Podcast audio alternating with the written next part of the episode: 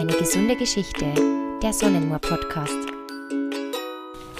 Hallo und herzlich willkommen zu einer neuen Sonnenmoor Podcast Folge. Ich bin die Petra von Sonnenmoor und bei mir ist heute wieder die wundervolle Nana. Mhm. Die Nana und ich, wir haben jetzt schon drei Folgen zu Die Welt der Hormone gemacht und heute kommt Teil Nummer 4. Wir sprechen heute über die männlichen und weiblichen Geschlechtsdrüsen. Hi Nana, schön, dass du da bist. Servus Petra, freut mich, dass wir den vierten Teil jetzt auch noch zusammen äh, aufnehmen. Ja, und alle die, die noch nicht gehört haben, bitte am Teil 1 anfangen, weil da machen wir was, ähm, da reden wir über die allgemeinen ähm, Hormone, die ganzen Hormondrüsen. Dann gehen wir auf die Schilddrüse ein und die Brustdrüsen im zweiten Teil. Der dritte Teil ist dann die Nebennieren und die Bauchspeicheldrüsen und dann könnt ihr euch den vierten Teil anhören. Aber jetzt oh, legen wir erstmal oh. los, oder? Hast du super gesagt. Also am besten alles anhören nach der Reihe, oder? Genau, genau. Damit ihr top informiert seid über die Welt der Hormone. Wir sprechen aber heute jetzt über die männlichen und weiblichen Geschlechtsdrüsen. Nana, was kannst du uns über die beiden zu berichten? Es ist ja, danke Petra, erstmal ein hochspannendes Thema auch und wenn man natürlich äh, über Liebe und unser Leben nachdenken, da sind die Geschlechtsdrüsen immer mit dabei.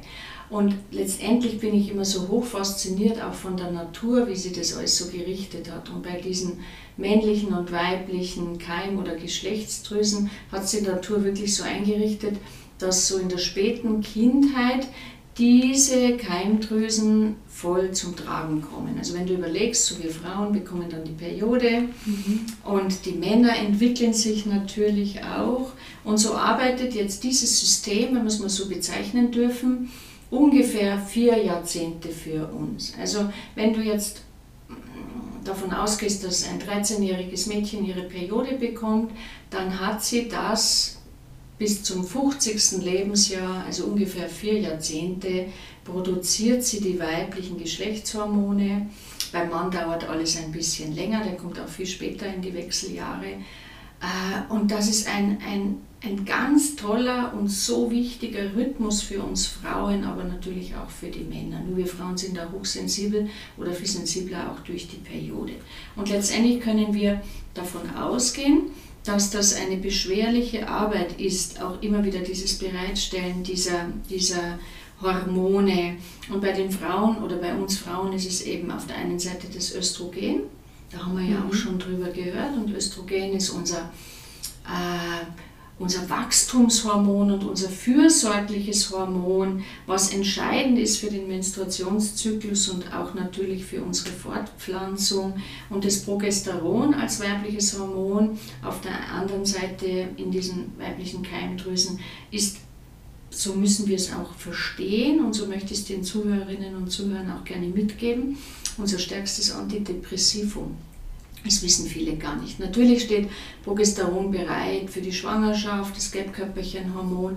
Aber wenn wir dann älter werden, liebe Petra, und wir kommen in wechselnde Jahre, dann musst du dir vorstellen, dann lässt eben auch die Bereitschaft, schwanger zu werden, deutlich nach, bis mhm. wir gar nicht mehr uns fortpflanzen können.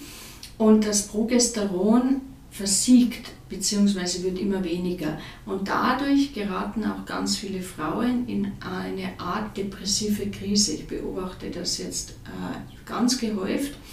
Und das hat jetzt nichts mit irgendeinem äh, schlechten Leben im Außenrum zu tun oder man hat sich einfach so als Mensch so stark verändert, sondern es kann sein, dass man einfach zu wenig Progesteron jetzt bildet und von daher sehr, sehr antriebslos und traurig wird. Es verändert auch unseren Umgang mit Stress. Es verändert unser Schlafverhalten. Viele Frauen, die dann von diesen weiblichen Keimdrüsen ausgehend ihre Hormone verlieren oder verändern, können einfach lang nicht mehr so gut schlafen und auch die Gedächtnisleistung hängt davon ab, musst du dir vorstellen. Also an diesem Hormonapparat hängt so viel dran, was für uns gar nicht so vorstellbar ist, dass es mit den Hormonen zusammenhängt, dass mich das äh, un unwahrscheinlich fasziniert und auch beschäftigt. Und deswegen freue ich mich auch, dass ich da ein bisschen, wiederum ein bisschen reden darf. Und auf der anderen Seite die Männer, also jetzt gerade als Geschlechtsdrüse die, der, der Hoden zu sehen, da wird dann dieses Männlichkeitshormon gebildet, das Testosteron, was ja auch den Mann sehr dominant macht, neinsagend, äh, einfach männlich. Äh, es ist ja auch ein Krafthormon, so wird es immer wieder beschrieben. Und auch das verliert sich im Laufe eines Männerlebens und wird nicht mehr so stark produziert. Die gesamten Sexualhormone werden durchlaufen einen Prozess der Veränderung, die Steroidhormone per se. Und das Testosteron lässt eben auch nach zugunsten der weiblichen Hormone. So findet beim Mann ein Wechsel statt von, von der großen Männlichkeit in ein bisschen eine Weiblichkeit. Und das müssen wir uns so vorstellen, das erkläre ich ganz gerne die Anekdote auch bei, bei Vorträgen. Hm. Der Mann als Testosteron gesteuerter Mensch ist so der, die Manneskraft in sich und der Neinsager und wenn ich was sage, dann muss das passieren. Und äh, ich bin in der Arbeit und die Kinder laufen so nebenher. Und wenn dann der Mann in die wechselnden Jahre kommt und älter wird und sich das Testosteron ein bisschen verliert, wird er, bekommt er im, im, Ungleich, im Gleichgewicht dafür einfach ein bisschen mehr Östrogen geschenkt, so müssen wir uns das vorstellen. Und durch dieses Geschenk an Östrogen wird er plötzlich fürsorglicher. Und das wollte ich damit sagen. Er kümmert sich im gleich viel besser und anders um die Enkelkinder, als wie jemals um die eigenen Kinder, weil er damals keine Zeit hatte und Testosteron gesteuert war. Ist das nicht interessant? Wahnsinn, was die Natur alles automatisch so einrichtet was sie alles für uns, für mhm. uns bereithält. Das ist un, unfassbar. Und was ich da in dem Zuge zu diesen Keimdrüsen auch noch sagen möchte, das erste, Petra, wir müssen uns vorstellen, dass, diese, dass viele der Geschlechtshormone äh, aus dem Fettstoffwechsel raus entstehen. Das heißt, äh, Cholesterin, was wir alle kennen, bildet ist mitbeteiligt an, dem, an der Bildung der Geschlechtshormone. Also das ist nun mal so dahingestellt. Ähm, und als Anregung den Zuhörerinnen und Zuhörern mitgebend, dass mit guten Fetten sehr wohl etwas passiert in unserem Körper. Weil ich, ich, ich wehre mich immer so dagegen, es hieß immer lange Zeit, Fett macht Fett. Und dann sind wir, also ich bin so in der Margarine-Generation aufgewachsen. Wir haben dann ganz viel Margarine essen müssen, weil der Papa hat immer gesagt, Butter essen wir nicht. Ja. Und heute, gestern, gestern habe ich wieder ganz viel Butter gegessen. Ich stehe auf gute Fette, weil ich eben auch gelernt habe, dass uns der Fettstoffwechsel zum Beispiel auch im Hirn gut versorgt. Vorhin habe ich gesagt, Gedächtnisleistung lässt nach, wenn Progesteron sich verliert. Und ich weiß, dass eben auch äh, diese Fette viel an der Bildung von Hormonen, jedenfalls von Geschlechtshormonen, beteiligt sind. Das möchte ich auch gerne noch in diesem Podcast loslassen. Und dann auch noch bitte ein Wort zu den nachlassenden Keimdrüsen, gerade bei uns Frauen, sprich diese sogenannte Menopause oder Wechseljahre. Bitte nicht Beschwerden. Wechseljahrsbeschwerden ist ein furchtbares Wort, weil es ist immer so, was du draus machst. Und es ist die Natur und der Weg der Dinge in unserem Leben. Und auch das gehört dazu, dass die Hormone sich im Alter verändern. Also nennen wir es einfach Klimakterium oder Menopause. Und in dieser Menopause kommt es ganz oft zu, einer, zu einem Zeichen, dass unsere Nebenniere, über die haben wir ja auch schon gesprochen im mhm. letzten Podcast, Genau, Podcast eine, Nummer 3. Danke, ja, Podcast Nummer 3. Eine Schwäche zeigen kann, weil sie durch die nachlassende Arbeit unserer Keimdrüsen derart überfordert ist. Sie sagt, um Gottes Willen, was geht denn jetzt hier ab? Ich muss plötzlich wieder mehr arbeiten, weil bislang haben die Eierstöcke gearbeitet und jetzt kommen die, die wollen jetzt einfach nicht mehr, die wollen sich jetzt mit 52 Jahren schlafen legen und jetzt bin ich dran. Und, oder jetzt bin ich wieder dran als Nebenniere. Und diese Überforderung der Nebenniere verschafft bei ganz vielen Frauen auch ein, ich kann plötzlich nicht mehr so gut mit dem Stress umgehen, ich wäre äh, antriebsloser, ich wäre kraftloser. Also mein, meine, mein Hinweis auch hierzu ist bitte, auch dieses Hormongleichgewicht oder Ungleichgewicht anzuschauen und auf alle Fälle auch die Hormone bei einem darauf spezialisierten Arzt oder Ärztin messen zu lassen, im Blut und im Speichel. Weil ganz viele Frauen, Petra, sind derart im Ungleichgewicht und, in, und ihr, ihnen könnte so geholfen werden, gerade bei den Sachen, was ich gerade sagt, gesagt habe, Schlaf, Stressbereitschaft, mhm. äh, Depression habe ich vorhin also erwähnt. Mhm. Ängstlichkeit, also das hat alles, alles oder kann, ich muss es so sagen, kann alles auch mit einem nachlassenden Hormonstoffwechsel zu tun haben. Mhm. Das heißt erstmal wahrnehmen und dann die Hormone erstmal anschauen lassen, oder? Was stimmt nicht und dann kann man ja reagieren. Auf alle Fälle wahrnehmen, in sich reinhören, oder? Mhm. Das ist doch immer so ein Zauberwort. Ich meine, das ist ja unsere einzige Chance, die wir haben, dass wir in den Körper immer hineinhören und uns aktiv in Eigenverantwortung selbst um unsere Gesundheit kümmern. Das kann uns sowieso keiner abnehmen. Und dann schreiben wir uns das auf, wie du sagst, nehmen wir wahr, das ist ein schönes Wort. Und dann suchen wir uns aber auch jemanden, wo wir vermeintlich glauben, dass er uns da zur Seite stehen könnte. Mhm. Und gerade in diesem Hormonkapitel wäre es mir einfach ein Anliegen, sich adäquate Spezialisten zu suchen, die zum Beispiel auch einen allumfassenden Hormonstatus dann äh, machen mit uns. Mhm. Danke dafür, liebe Nana. Ist das ein brauchbarer Hinweis, hoffentlich, auf jeden oder? Fall, auf jeden Fall. Einfach umzusetzen. Es ist so viel unerkannt, bitte. Ja. Weißt du, und ich denke mir dann oft, dann, dann nimmt die Frau Schlaftabletten. Hm? Weil sie Ohne wirklich auf die Ursache zum. Ja, mhm. und es ist vielleicht, es ist mit dieser Tablette nicht, nicht gemacht und nicht verändert, es wird nur überdeckt. Oder sie ist derart traurig und depressiv und nimmt dann ähm, ein, ein, ein, ein chemisches Mittel dafür oder dagegen. Und der Körper denkt sich dann wieder, ui, eigentlich hat es gar nichts verstanden, um was es da jetzt geht. Das macht mich immer ein bisschen nachdenklich und von daher der Hinweis, auch das zu beleuchten und sich an Menschen zu, zu wenden, die da wirklich sich sehr gut auskennen. Mhm.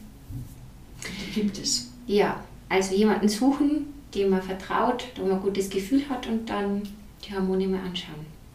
Nana, wir haben ähm, auch auf die, wir haben ja weibliche und männliche ähm, Geschlechtsdrüsen und wir wollten speziell noch ein bisschen auf die Prostata eingehen. Ja, danke Petra, weil es mir immer auch wieder, es mir immer wieder begegnet und weil ich auch gelernt habe und weiß und eben höre, das habe ich ja vorhin schon kurz erwähnt, Männer kommen auch in den Wechsel und wenn eben diese Hormone sich auch beim Mann verändern, dass das Testosteron nachlässt zugunsten des Östrogens zum Beispiel, was Wachstum bedeutet, vergrößert sich ganz oft die Prostata.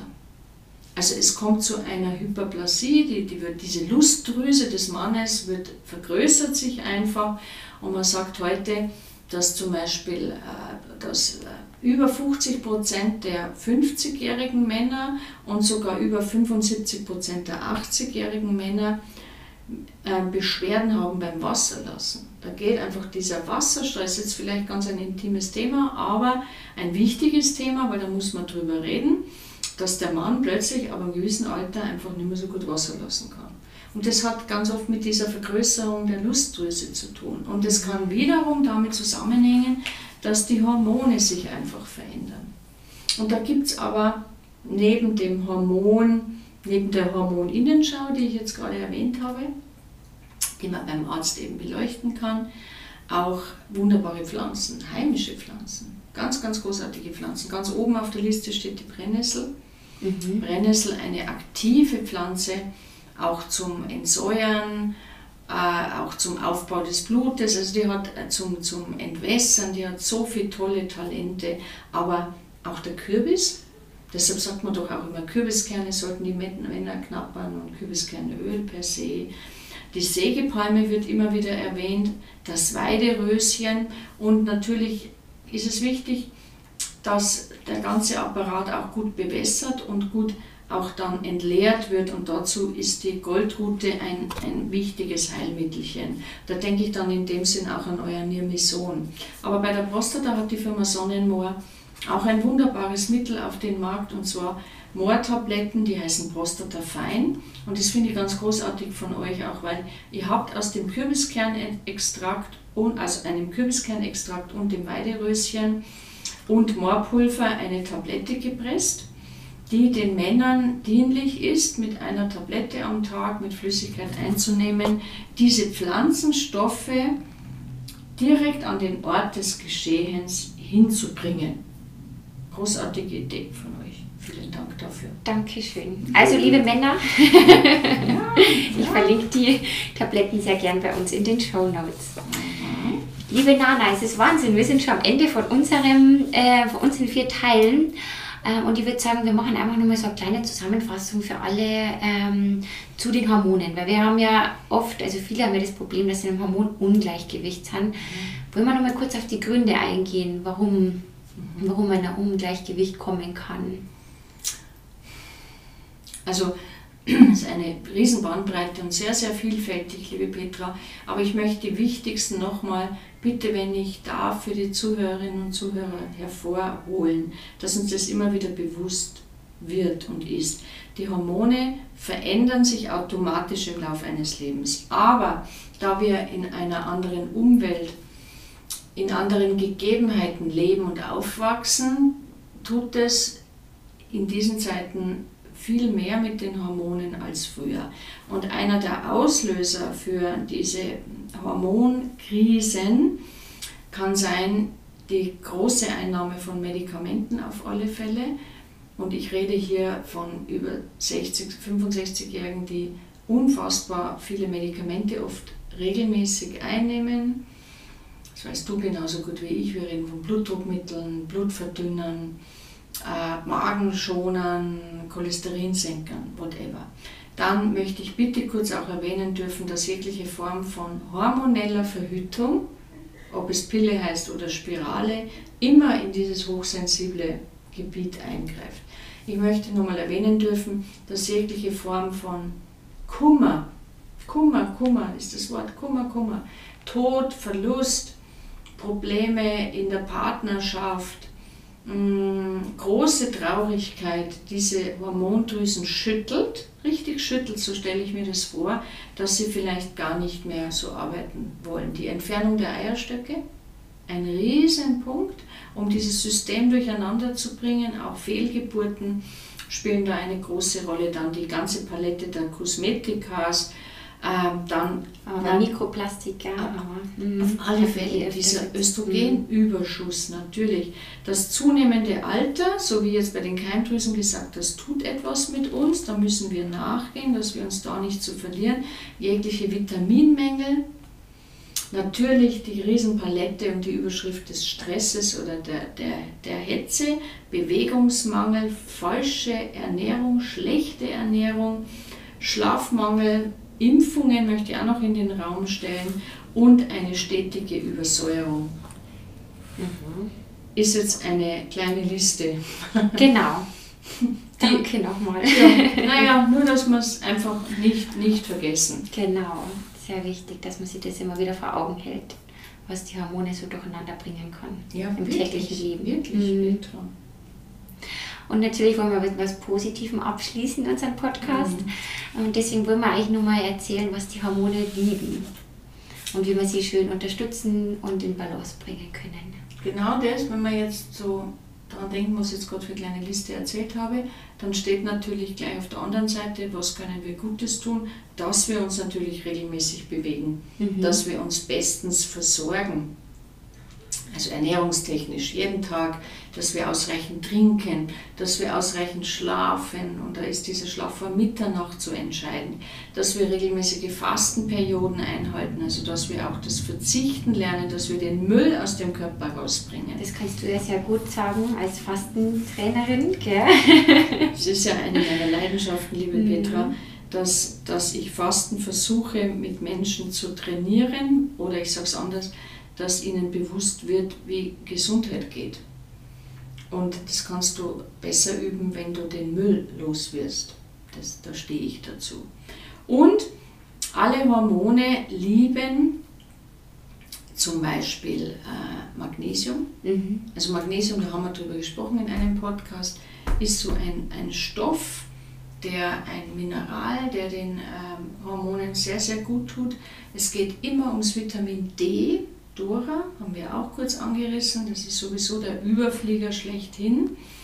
Alle Hormone lieben Zink, wobei Zink in, ganz, ganz schwer ernährungstechnisch aufzufangen ist, weil die Auster hat viel Zink, aber die essen wir nicht gern und ansonsten haben die anderen Lebensmittel verschwindenden Zinkgehalt. Also man muss, man, man kann, kann Zink äh, nicht immer gut zuführen, da muss man ein bisschen schauen und sonst bitte auch im Blut messen lassen. Dann die Hormone lieben Selen. Das ist auch ein Riesenthema in der heutigen Zeit, weil die Böden sind selenarm geworden und sehr viele Menschen haben, äh, zeigen Mängel in ihrem Selenhaushalt und darauf muss man auch immer wieder den Fokus richten, weil die Hormone brauchen dringend Vitamin C. Ähm, äh, Entschuldigung, Selen und Vitamin C wäre das nächste, was ich sagen wollte. Und auch den großen Vitamin B-Komplex, denkt man nur an dieses Vitamin B12 und an die Folsäure, die auch für ein gutes Miteinander der Hormondrüsen entscheidend ist oder sind. Vielen, vielen Dank. Dann haben wir jetzt eine Liste, was die Hormone lieben. Aber ganz wichtig, vorher immer die Hormone anschauen, bevor man was nimmt. Kennst du den Satz von mir, erst messen, dann essen? Genau, nicht vergessen, ganz wichtig. Das wäre noch ein schöner Satz zum Ähm, Schluss. die liebe, genau, die liebe Nana, haben wir fast vergessen, schreibt gerade an einem Buch. Mhm. Und das wird bald fertig und da habt ihr dann eine Übersicht ähm, zu den Hormonen. Ah ja, ich schreibe schreib Hormongeschichten. Mhm. Das Buch wird Okay. hor- harmonisch heißen und ich hoffe, dass es im Dezember dann erscheinen kann oder fertig ist und dann erscheint.